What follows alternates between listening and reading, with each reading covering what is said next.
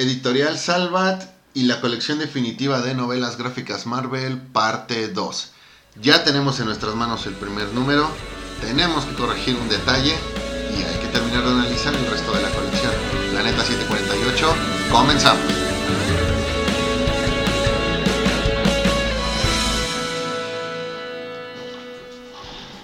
¿Qué onda banda? Otra vez aquí nosotros, como siempre, el buenísimo Moy. ¿Cómo estás Moy? ¿Qué onda Edgar? Como siempre, buenísimo aquí yo presente. ¿Tú cómo estás? Buenísimo. Yo, aparte de que estoy buenísimo, estoy contento porque ya tenemos en nuestras manos el primer tomo de eh, la editorial Salvat, el de Regreso a casa. Eh, que hablábamos de la de, de- de estos de, de estos títulos y demás, no teníamos idea bien de cómo iba A estar. a- de cómo iban a ser Ajá. publicados, de cómo se iban a ver. Eh, decidimos ahorita esperarnos un ratito para sacar la parte 2, teniendo ya el, el volumen en, en nuestras manos. Eh, un número que recomendamos aquí por temas de calidad en la historia, por la curiosidad que de ahí puede generar el, el- el lanzamiento, el formato. Y bueno, también por el precio, que yo creo que es lo que muchos no deben dejar pasar. Sí, 79 pesos creo que... Bueno, este va a ser el más barato. Se va a... El segundo me parece que va a ser el 150, ¿no? Sí, así es. 150 y a partir del tercero creo va a ser mensual. Y... No, Semanal. el semanal. Va a ser semanal y va a costar 2.79, ¿no? Creo- eh, perdón, el segundo va a ser de 200. El ter- a partir del tercero va a ser de 2.79. Sí, sí es así, ¿no? Ah, sí, así va a ser. Eh, bueno, prácticamente es algo que ya habíamos previsto, el tema de los... Lo que sí, lo que sí movieron precios. fue la publicación, ¿no? Antes iba a ser eh, de, de- de manera más extensa, ahorita sí lo están haciendo de manera semanal. Eso también hay, hay que ver, ¿no? Porque 2.79 cada semana, pues no sé si, si eso convenga mucho. Al igual y, y tal vez comprarlos todo en colección, pero sí hay que ver cuánto los van a dejar todos juntos. Como habíamos comentado, prácticamente si tú vas a, a coleccionar esta, eh, eh, esta serie, lo importante es revisar el tema de- del precio y qué es lo que buscas. Si lo que buscas es la, la colección o buscas también el tema de los precios y también algunos precios versus lo que ya se está publicando. Por ejemplo, eh, hoy encuentras a lo mejor un, un House of M en formato Marvel Grandes Eventos. El precio es de 300 pesos. Y des- bueno, puedes esperarte a comprar el, el fascículo que va a incluir la, la historia y son 20 pesos menos, ¿no? Entonces, eh, allá dependerá de cada quien si decide eh, irse rápido por la, por la historia, el tema de la calidad, que le guste eh, completar es en este caso es, es más barato o si, bueno, ¿qué hubiese pasado si la, la publicación de Televisa fuera, fuera más económica, ¿no? Si, si lo vas a comprar. Fíjate que aquí lo, lo importante es, bueno, revisar. eh, estos fascículos luego llegan a venir en ocasiones con unos blisters un tanto difíciles de, de abrir. Aquí lo importante, bueno, primero es el tamaño del cómic. eh, el tamaño del, del- del tomo es, es tamaño de cómic normal. Ujú. Bien, olvídate de, de un Monster Edition, eh, un tamaño más, más ¿De un grande, de, de- pequeño. Ajá. No, no, no, no. Aquí es el tamaño de, de siempre. Eh, en este caso viene incluido también un pequeño póster plegable. La verdad es que está muy padre. Una imagen de, de Lane Yu que me hace un poco de, de memoria a este evento de, de Secret Ujú. Sí, trae información de los próximos títulos que van a, que, que van a salir. Eh, prácticamente haciendo también, bueno, promoción, ¿no? Sobre lo que va a ser la, la- la colección. De ahí ya el, el número como tal, bueno, los extras, fíjate que un punto muy importante es que trae una serie de... Te trae un pequeño apartado que, que incluye los previos. Eh, en este caso, hablando de, de Amazing Spider-Man y, y Regreso a Casa, te, ah, el, el previo lo está incluyendo desde que se hizo el, el reboot. O sea, prácticamente es un previo que está tomando dos años previos a, a- a llegar a esta, a esta historia.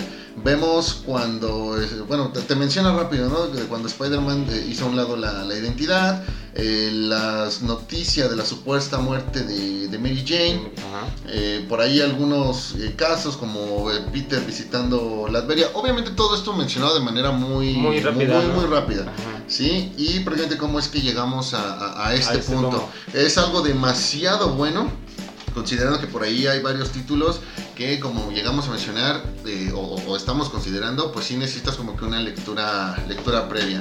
Sí, te da un poquito de contexto, ¿no? Que eso es lo, bueno en este tomo sobre todo, porque sí abarca, digamos, no empieza en, en un punto necesariamente muy bueno, ¿no? Para nuevos lectores. Sí debes de tener algo de contexto y creo que esa es muy buena manera de, de ponerte por lo menos al día para, para, empezar a leer la historia. Exacto. Ya de ahí hasta el final trae una pequeña biografía de, de Spider-Man. Trae algunos temas también de condiciones, características del, personaje.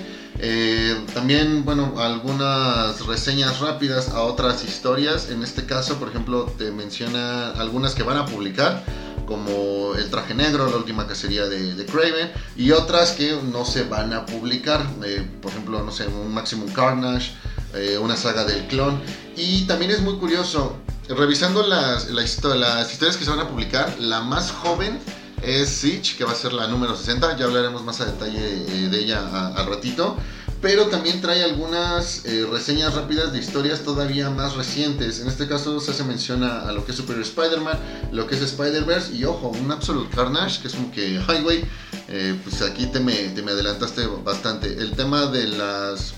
Eh, rápido, algunos comentarios sobre los autores, habla de, de Straczynski, habla de, de John Romita.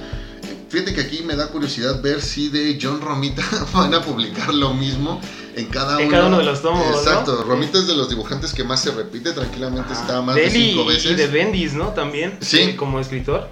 Sí, quiero ver si, si son diferentes o, prácticamente van, a estar reciclando. Ya para el cierre, bueno, vienen algunos, algunos bocetos, trae allí algunos diseños de, Campbell para, para los que son, son fans.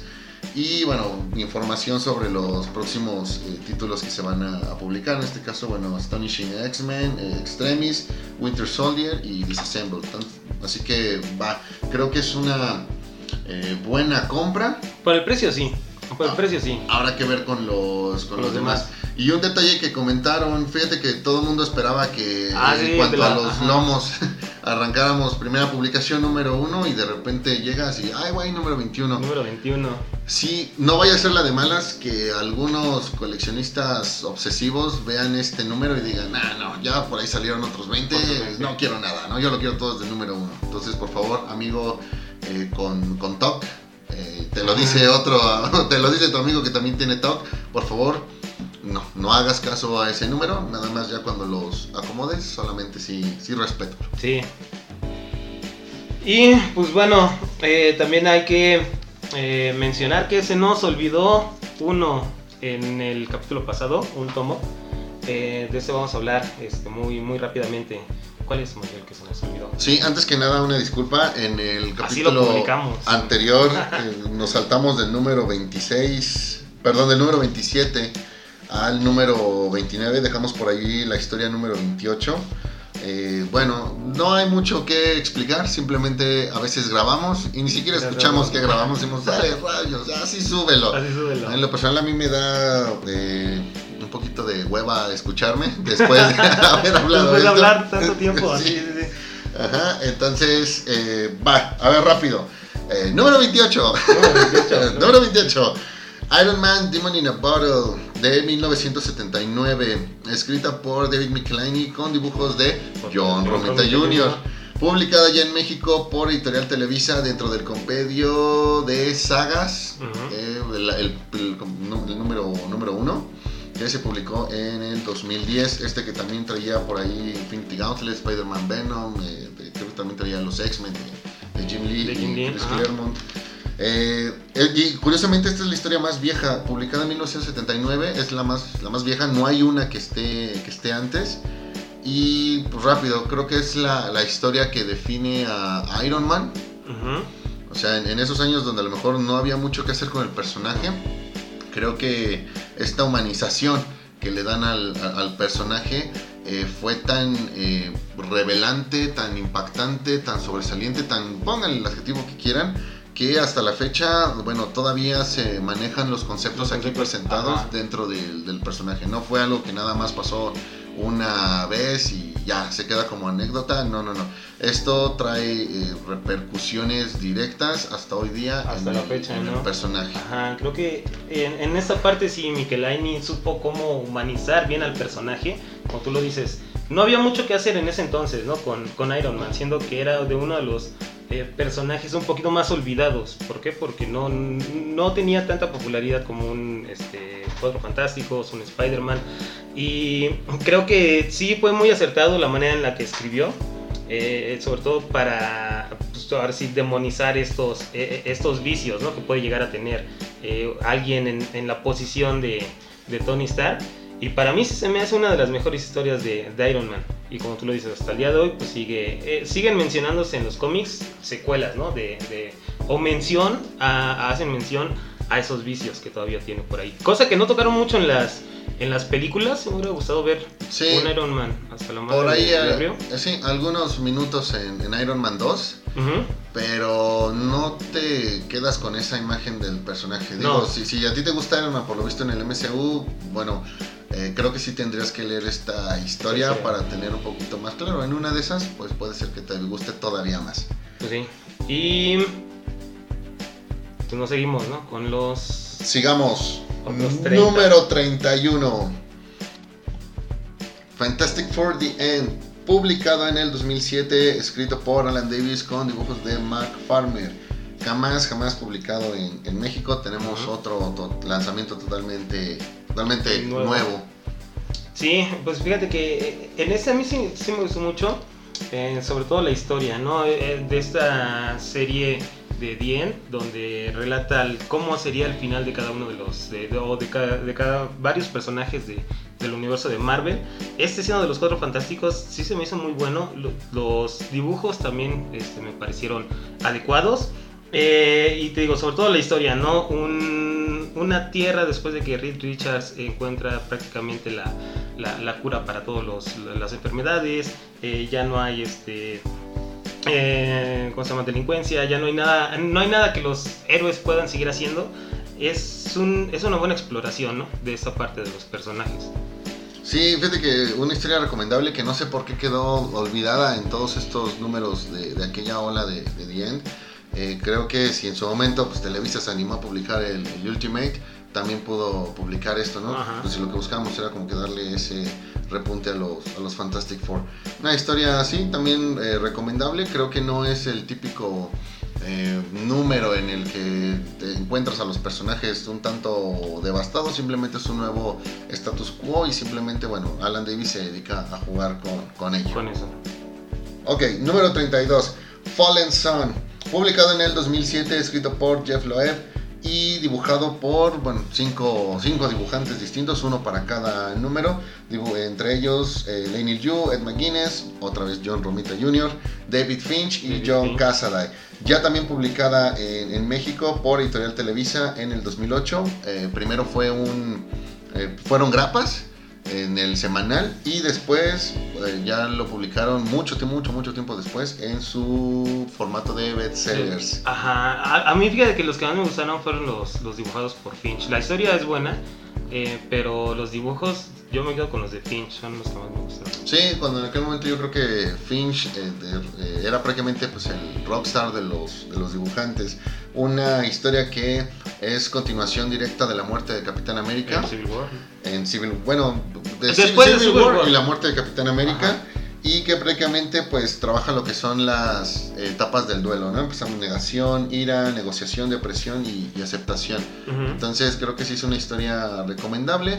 Yo diría palomera, pero ahora sí que si lo palomero fuera así, eh, ojalá Ojalá. ojalá fuera. Este, creo que no tendríamos tantas historias de las cuales, de las cuales quejarnos. Entonces también yo la, la recomiendo mucho. Sí, eh, totalmente obligada y sobre todo si te gustó mucho Civil War. Hay que ver qué pasó después. Sí, definitivo. Número 33, Doctor Strange The Oath, publicada en 2006, escrita por la leyenda Brian K. Bohan, con dibujos de Marcus Martin. Publicado por Editorial Televisa en el 2016 en formato Monster Edition para digamos, aprovechar ese punch ¿no? de, la película de, Doctor Strange. Eh, es esta historia que hizo popular Benedict Cumberbatch al tomarse una, fotografía durante la grabación de Doctor Strange, caracterizado como Doctor Strange, y, bueno, visitando una tienda de cómics. Pues yo creo, y, y también es muy buena historia, creo que todos los tomos hasta ahorita han sido muy buenos. Eh, pues por algo lo están publicando, ¿no? Lo están reeditando. Eh, es una historia muy muy buena, sobre todo por, por, el hecho, ¿no? De que también trata de, por ejemplo, de este, Steven, que está diagnosticado, ¿no? Con un tumor cerebral, él cómo lo, lo maneja. O sea, también lo que me gusta de esta historia es que no es solamente pura acción, ¿no? Sino que también explora la mente de los personajes. Es, Strange saliendo de la zona de confort. Sí, y, creo que cuando un escritor se anima a hacer una historia fuera del contexto que tenemos familiarizado a los personajes, si lo hace de manera adecuada como pasa en esta historia, te quedas con una historia en, obligado ya de referente para lo que es el, canon del personaje. Número 34, World War Hulk. Finalmente, World War Hulk. Publicado en el 2007 escrito nuevamente por Greg Pak y dibujos ahora ya y otra vez de John Romita Jr. Publicado por Editorial Televisa en el 2008, formato de grapas en su eh, serie semanal. Y bueno, ya de ahí publicado un montón de veces en chingos de cosas. Sí. Eh, tenemos que se publicó en Biblioteca Marvel, Deluxe, también se publicó en un bestseller. No, no, no, de demasiado World War Hulk. Eh, Edgar, ¿qué te parece a ti esta culminación del proyecto Planet Hulk? Mira, como yo lo veo como una, este, como lo dices bien, una, una culminación desde los Illuminati antes de, Civil War, eh, lo que explora toda la parte de, de Hulk eh, siendo exiliado y su regreso. me parece muy muy bueno la historia de, de, Pac y sobre todo el, el uso de Sentry como personaje también eh, central de, de, esta saga. Eh, porque casi no lo vemos, ¿no? A, Sentry. Es, es, un muy buen personaje. Creo que sí ha sido un poquito mal utilizado. Pero en estos tomos creo que lo, lo supieron utilizar demasiado bien. Y sobre todo la historia, ¿no? De, de Hall que llega y se enfrenta a todos los, todos los héroes, tío. Sí, prácticamente cómics a la... No sabría si decir vieja escuela o escuela sencilla eh, golpes por todos lados, muchos personajes siendo derrotados, prácticamente le da un repaso a todos, a todo el universo Marvel.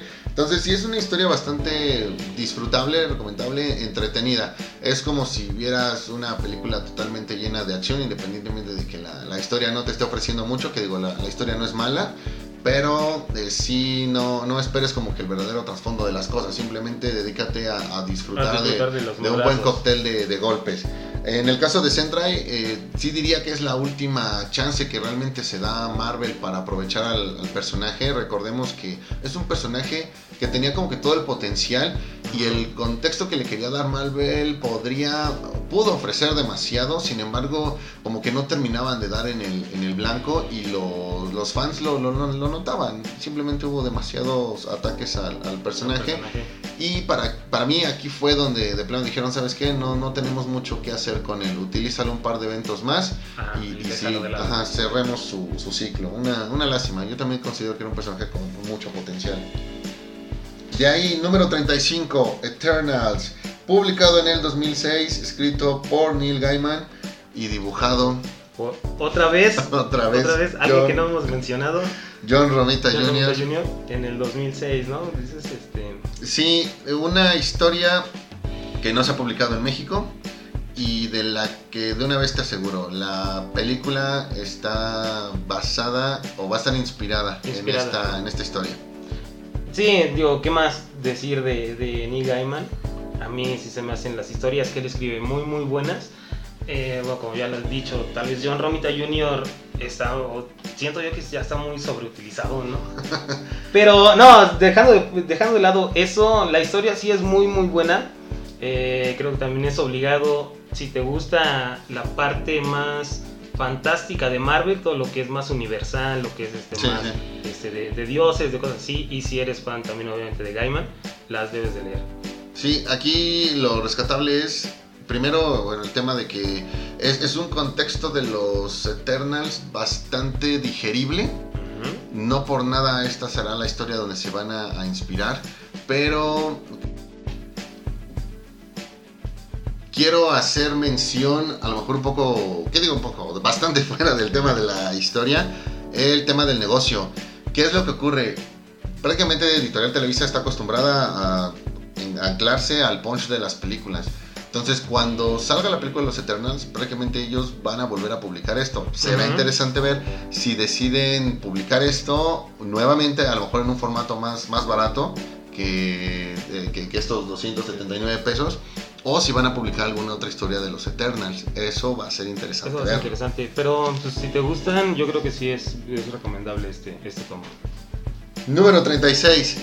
Y un poco de, de luto, un minuto de, de, silencio. Black Panther, Who is the New Black Panther?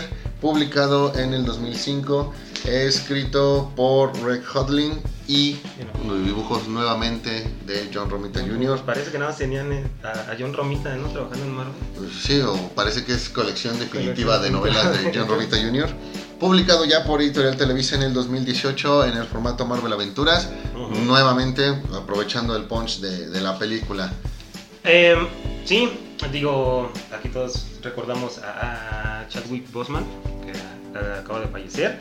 Esta historia se me hace muy, muy buena, sobre todo porque explora temas más este, igual políticos, más fuera de, de, la parte de los superhéroes, ¿no? O sea, sí, sí, sí tiene la parte de acción y todo, pero también con un trasfondo un tanto político, que es lo que hace, creo, falta, ¿no? Que después de, de, madrazos en, en, el de Guerra Mundial Hall, creo que también es bueno ver una historia un poquito profunda eh, sobre política dentro de, del universo de Marvel. Sí, cuando tienes un personaje tan exquisito en varios aspectos, es hasta cierto punto difícil encontrar una historia donde puedas involucrarlos a, a, a todos. Y, en, y, aquí en el caso de Black Panther, si bien no podemos decir que es el, el, cóctel, sí hacemos referencia a varios puntos de Black Panther que no son muy tocados o, o que en realidad como que pareciera que incluso la gente hace a un lado muchas veces. Uh -huh. Y que únicamente los, los verdaderos fans, o bueno, los fans más más acérrimos son los que sí tienen presente y bueno, por, los que están pidiendo a cada rato. Número 37, Captain America New Deal, publicado en el 2002, escrito por Johnny River con dibujos de John Cassaday. Una historia totalmente patriota, el arranque del volumen 4 de Capitán América. Es una historia que recomendamos leer únicamente por el contexto que está manejando eh, el escritor a modo de buscar reavivar esa llama patriota. Ajá. La historia se publica en 2002. El tema del 11 de septiembre, que bueno, uh, no, se acaba de, de, cumplir otro, otro aniversario. El tema de, del, del, 11 de septiembre estaba pues todavía muy reciente. Ajá. Y bueno, a través de los cómics había que... Eh, insisto, reavivar esa, esa llama patriota. Sí, sí. También lo hizo um, a Spider-Man, ¿no? Me parece en el 36, también de, de Straczynski, sí. sacó un tomo este, como de homenaje para ese, ese ataque. Y pues también, ¿no? Aquí Capitán América lo hace, donde se tiene que enfrentar a un nuevo ataque terrorista en suelo americano, como para, como bien lo dice, reavivar esa llama de, del patriotismo americano. Si eres fan de Estados Unidos, si eres capitalista de Hueso Colorado, te va a gustar esta serie. Si, si te gusta eh, esta ¿cómo decirlo? Si, si te gusta este, este patriotismo uh, de, de, los americanos. Si eres white chican.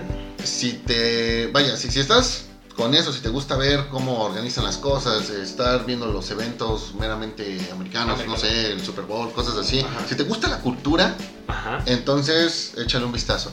Si no compartes mucho de eso, si tú dices, ay, ese patriotismo hasta cierto punto tóxico o algo, algo así, este, no estoy diciendo que lo sea, claro. pero sí hay gente que le tira demasiado hate, entonces no te acerques. Sí, está muy dirigido al público americano, más que Exacto, internacional, sí. a, a, al, al, al, público local de Estados Unidos, ¿no? donde se crea este, este, personaje. Así es, y si tú, digo, no, no te tocó vivir esa época, o no recuerdas, compañero, tenemos no muchos seguidores que por ahí no habían nacido cuando, cuando ocurrió este lamentable suceso, entonces creo que eh, aquí puedes encontrar una buena referencia de cómo en realidad se, se vivió el, el, el post 9, 9-11 Y vaya, creo que esto, si lo analizas a detalle, si, si ves el trasfondo de las cosas, no encontrarás eh, una mejor referencia en un libro de historia. Número 38, She-Hulk, Single Green Female, publicado en el 2004, escrito por Dan Slott, con dibujos de Juan Bobillo. Tampoco había sido publicada en, en México. Edgar, ¿qué, te, ¿qué opinión te merece She-Hulk? Pues mira que mm, Slot sí me gusta la parte que hizo de, de Fantastic Four y sobre todo de Spider-Man, pero con esta de She-Hulk es, creo yo, la única que no recomendaría. No me gusta... Dale crédito, dale crédito porque esta historia es antes de que él llegue a, a Spider-Man. Ah. Obviamente tenía que encarrerarse para ser elegido en escribir el título quizá más importante de Marvel. Pues sí, pero pues es que fíjate que no, eh, hay algo que no termina de hacer clic, ¿no? Conmigo, sobre todo mm, no el personaje, ¿no? Creo que también She-Hulk no ha sido bien utilizado, ha sido más utilizado como un, este, un sidekick de, de, de varios personajes o como una muletilla en, en, algunas otras historias, pero una historia buena de She-Hulk no se me viene a la mente. Mira, She-Hulk es de esos personajes que pareciera funciona mejor en equipo uh -huh. que individual. Eh, la situación se agudiza aquí en México porque nunca hemos tenido una publicación únicamente de, de She-Hulk. Todo lo que conocemos de ella es a través de los equipos. Entonces, cuando ves una historia de ella con ciertos toques incluso de, de comedia, eh, pues sí puede llegar como que a ser un poco de, de, de falta de clic con, con, los lectores aquí en, en, en, el país justamente por eso, porque no, no, no, tenemos como que en realidad ese acercamiento. Hablamos de, de She-Hulk y te das cuenta de que en realidad pues son pocos los que conocen a She-Hulk. She pues esta, como tú dices, lo va a dar el beneficio de la duda, pero hasta no tenerlo, creo que esta sí no, no sería. Sí, pensando rápido, o sea, referencias de, de She-Hulk con lo que salían los Vengadores, pero individual, aquella Pepsi Card ¿Sí? en la que aparecía ella. Número 39, Secret Wars Parte 1. Publicado en 1984, escrito por Jim Shooter con dibujos de Mike Seck publicado por Editorial Novedades en 1988, después Editorial Vida en el 2004 y finalmente por Editorial Televisa en el 2015. Partes 1 a 6.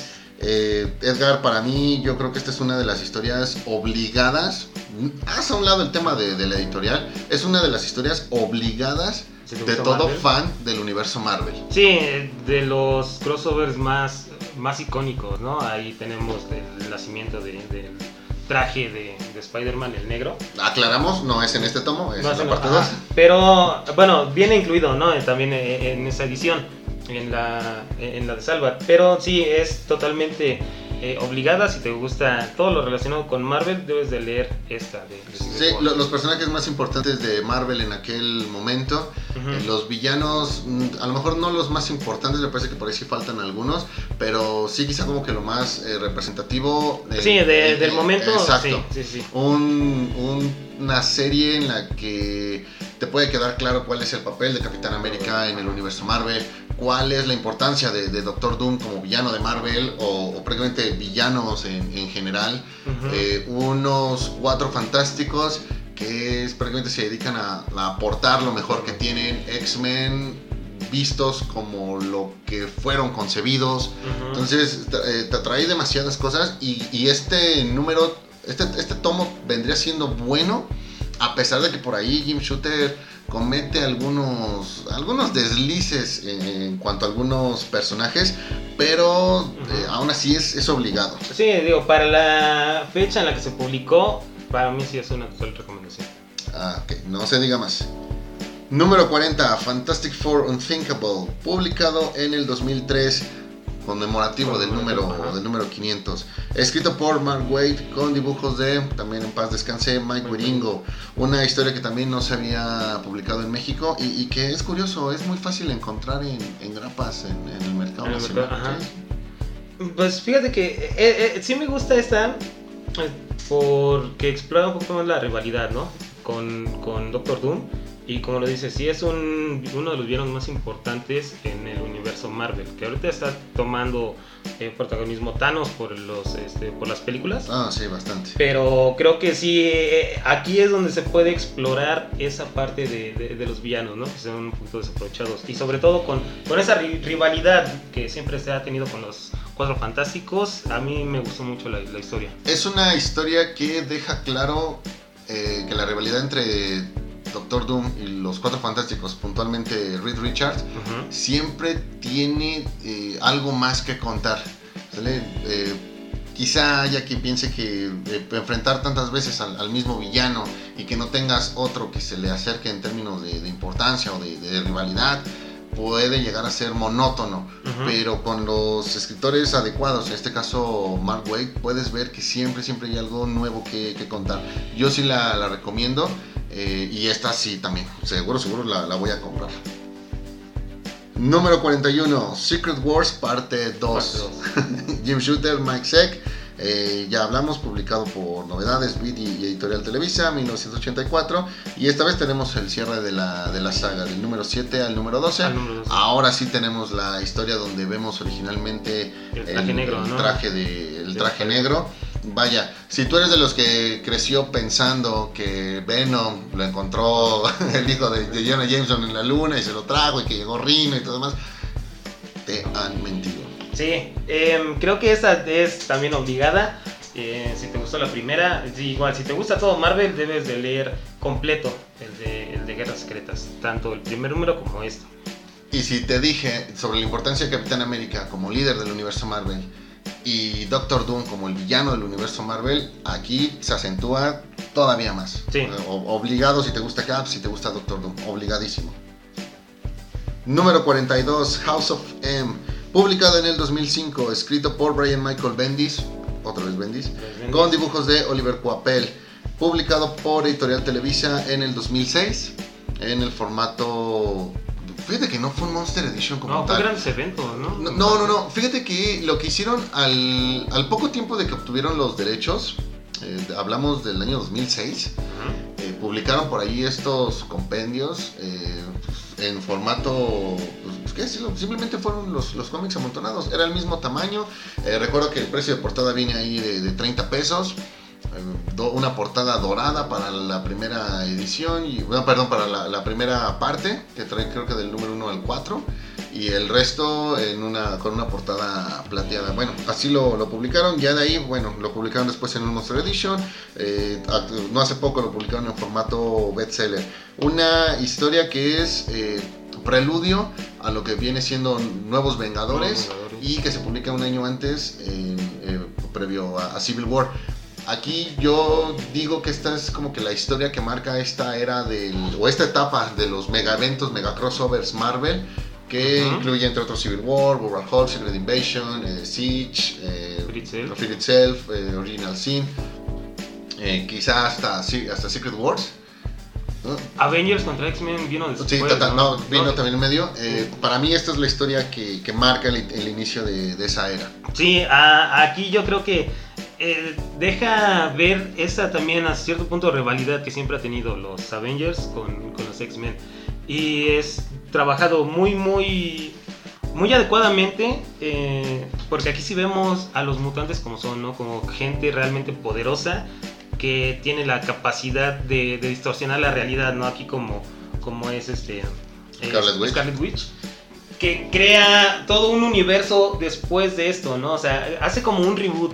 Creo, yo siempre lo he tomado como un tipo de flashpoint eh, para Marvel, en el que se puede volver a rehacer todo lo que ya tenía desde antes. Como un reboot. Sí, sí, estoy de acuerdo. Un, un flashpoint de, de Marvel, que obviamente, bueno, llega, llega antes. No vamos a decir que, que de ahí Geoff Jones ah, se se- se para hacer Flashpoint. Pero sí, un universo alterno que se explora rápido. Creo que con el, el vistazo general que se da es, es suficiente para tener claro de, de- de- de qué va y volverlo interesante. Una batalla final entretenida, donde también vemos el potencial de otros personajes que a lo mejor eh, de un tiempo para acá han sido un tanto desaprovechados. Caso de, Cyclops, caso de Doctor Strange, eh, y, el debut de, de Lila Miller, que por ahí también tuvo mucho que ver en la serie de, Peter David, esta de, X Factor. Sí, y bueno. Eh, también Hawkeye aquí creo que es de las mejores donde sí lo han sabido manejar o escribir sobre todo. sí, definitivo. Recomendable también. Número 43, Amazing Spider-Man Revelations del año 2002, escrito por Joseph Michael Straczynski con dibujos de, otra vez, John Romita Jr. Este número, que, bueno, este tomo, que fue también publicado por Editorial Vid en el, 2005, tiene dos eh, características. Primero, eh, fue el último arco de Spider-Man que se publicó completo. No fueron los últimos no, no, no fue el último número el que estuvo, el que estuvo aquí, la última grapa. ¿Qué es lo que ocurre? Eh, la editorial Beat continuó el, el, siguiente arco que trae, traía una historia ahí con Doctor Octopus, pero no le alcanzó a terminar. Entonces esta fue la última que sí, que sí terminó. Es continuación directa del el primer tomo que tenemos ahorita, este de, de Regreso a Casa. Ah. Y eh, bueno, yo en lo personal quedé un poquito decepcionado porque pensé que se trataba del final de la saga del clon, una historia a la que le tengo mucho cariño. Así que, Edgar, Revelations.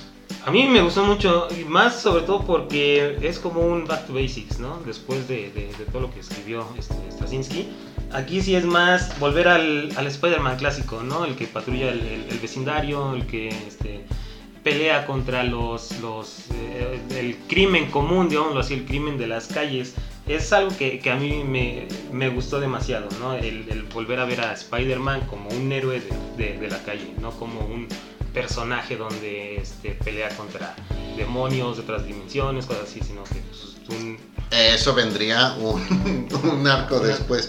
Sí, estoy de acuerdo. Parece que Straczynski de inmediato nos dio un, respiro por todo con lo que nos invade en, regreso a casa. Y aquí en, Revelaciones, bueno, no deja de ser importante lo que ocurre, pero en el tema de los enfrentamientos sí trae un poquito más de, suavizante. Es más, más soft. Número 44, Avengers Forever, parte 1 de 1998, escrito por Kurt Busiek con dibujos de Carlos Pacheco. Tampoco había sido publicado en México. Una historia de los Vengadores que sale, a mi parecer, también de la rutina. No, no tengo como que muy claro. Eh, vaya, no la he leído completa, pero sí te puedo decir que es una historia que vale la pena únicamente por los conceptos que maneja. Creo que son Vengadores un tanto más ¿cómo decirlo?, humanizados. Ajá. Eh, principalmente en esta, en esta etapa de finales de los, de los 90. La única garantía que te puedo dar es, es Corbusier. Entonces, eh, creo que sí vale la pena echarle un ojo. Yo sí la voy a, a, terminar. de, sí, sí la voy a terminar de, leer. Sí, totalmente de acuerdo. Pues, si eres fan de los Avengers, creo que te debes levantar esta. Ok. Número 45, Spider-Man Blue del año 2002, escrita por Jeff Loeb con dibujos de Team Sale ya publicada por Editorial Vid en el 2004, sus formatos estos de grapas dobles, y también publicado por Editorial Televisa en el 2016. Edgar, platícame, ¿qué onda Spider-Man Blue? Esta yo siempre la he tomado como una historia, digamos, de amor, donde nos, nos cuenta cómo Spider-Man o cómo Peter Parker se, se enamora de, de Gwen Stacy es, eh, es una buena historia, le, da un buen, un buen manejo tanto a, Gwen como a Peter. Eh, los dibujos también son muy muy buenos. Y digo, parecería como inclusive trama, ¿no? De una película de adolescentes de, hollywoodense. Y pues sí, a mí sí me gustó. Fíjate que aquí dos cosas. es imagínate que fuera al revés, que, Peter Parker no fuera la identidad secreta, que la identidad secreta fuera Spider-Man. Spider-Man que en ocasiones es, Peter Parker. ¿Sale? Así de, humanizado está eh, la, historia? y desde ahí ya encuentras esa, esa diferencia. Eso era lo primero. Y segundo, creo que el cómo se maneja la, historia, cómo se maneja el, amor independientemente pues, de, las condiciones de cada personaje, es algo que, vaya, lamentablemente no se pudo, pero creo que George Lucas debió leer esta historia para poder eh, expresar en Star Wars Episodio 2 el enamoramiento entre Anakin y, y, Padme. Le habría funcionado, no se habría visto tan, tan forzado, tan poco convincente. Sí, yo recomendada. Vale. Número 46, Avengers Forever parte 2. Bueno, ya, ya hablamos de la parte 1 con Rusier, Carlos Pacheco. Eh, hay que terminar de, de, leerla. Sí, totalmente de acuerdo. Esta, igual, si, si eres fan de los Avengers, te debes de aventar esta. Y más si te gustó el primer tomo. Creo que no, no, no te vas a equivocar si, si la compras. Vale, número 47, New X-Men Imperial, publicado en el 2001 con nuevamente eh, Grant Morrison y Frank Whiteley en, eh, pues en este título que también bueno, publicó Editorial Vida en el, en el 2003. O continuación directa de lo que vimos en el, en el tomo del que ya hablamos en la primera parte. Una historia que para mí es importante porque es la primera aparición de, de Zorn. Y em, vaya, hay que saber todo lo que Zorn le hizo a los X-Men. Sí, sobre todo las historias de, de, Grant Morrison, sí son muy buenas. Es un clásico, creo yo. Eh, creo que han escrito Batman de mis historias favoritas y sin, pues, sin, mayor yo lo, yo lo podría recomendar. Muy bien. Número 48, Wolverine Origin, publicado en el 2001, escrito por Paul Jenkins con dibujos de Andy Kubert publicado ya también por Editorial Vid en el 2003 y por Editorial Televisa en el 2013. Esta historia vino en este ómnibus que sacó Editorial Televisa con motivo de la película de Wolverine Immortal en el 2013. Ya, ya también ya hablamos de él. Y no lo sé, siento que es la historia en la que... No, no, sé si era necesaria para empezar, creo que Wolverine siendo un personaje así enigmático, pues ya, ya, funcionaba bastante bien. Simplemente aquí, bueno, te enteras desde cuándo le gustan las pelirrojas a Wolverine. No lo culpo por eso, creo que puedo hacer más empatía con él. Pero, insisto, no sé si era lo mejor para el personaje terminar de darle un, origen. Ajá, eh, aquí como que lo humanizan, ¿no? Ah, a mí se me gustaron mucho los dibujos de, Andy Cooper. Eh, y la historia sí tiene, eh, es que creo yo que sí tiene todo, ¿no? Tiene romance, tiene amistad, tiene acción. Eh, sí es algo obligado si te gusta eh, Wolverine. Bueno, pues no se diga más. Número 49, Fantastic Four Authoritative Action del 2003 con Mark Wade en los guiones y Howard Porter en los dibujos. Otra historia que no se ha publicado en México. Continuación directa de Unthinkable. Para mí sí me, me gustó demasiado. termina de, cimentar esa rivalidad entre Doom y, y Richard, sobre todo. Y cómo tienen que lidiar con, con, esos nuevos poderes de, mágicos de Doctor Doom. Eh, creo que sí es una buena historia. Sí, prácticamente también, bueno, cierra ese ciclo que abrió en, en Unthinkable eh, y prácticamente, bueno, otra vez mandar muy lejos al Doctor Doom por un rato. Prácticamente desde aquí a Doctor Doom le, ya le estaban haciendo lo que actualmente en Spider-Man, por ejemplo, le hacen a, Norman Osborn, que lo dejan varios títulos por ahí escondidos y sin usar, y cuando regresa, pues es para, algo grande. Número 50, Son of M, del año 2006, escrito por David Hine, con dibujos de Roy Martyr. Eh, tampoco publicada en, en México, continuación directa de House of Fame sin tocar lo que vendrían siendo después los demás eventos en el, universo Marvel, ¿no? principalmente con la serie de, X-Men, y de ahí en menor medida, pero sin ser poco, con Nuevos Vengadores. Aquí, fíjate que no creo que haya sido algo necesario, pero que sí supo expander en la historia original de, House of M. Creo que sí aporta mucho, y inclusive si la quieres tomar como una historia sola, es muy buena. Sí, fíjate que muchas veces ocurre cuando un personaje que casi no ocupas, en este caso Quicksilver, o a lo mejor también un personaje, eh, como mencionabas hace rato, She-Hulk, que lo tienes más ubicado como personaje de equipo y no, de manera individual. Pero bueno, ocurre que en ocasiones tienes estas historias que en el momento se pueden adecuar a un personaje en específico. En este caso es, es Quicksilver el tema de los inhumanos que también en aquel punto no eran tan utilizados a pesar de que estaban ahí y que les puedes dar esta, esta importancia, creo que es una historia que tienes que leer únicamente para que veas cómo los escritores eh, deben tener ese ingenio para poder aprovecharlos y generar historias que sí puedan marcar una diferencia en, estos eh, conceptos que no son tan utilizados.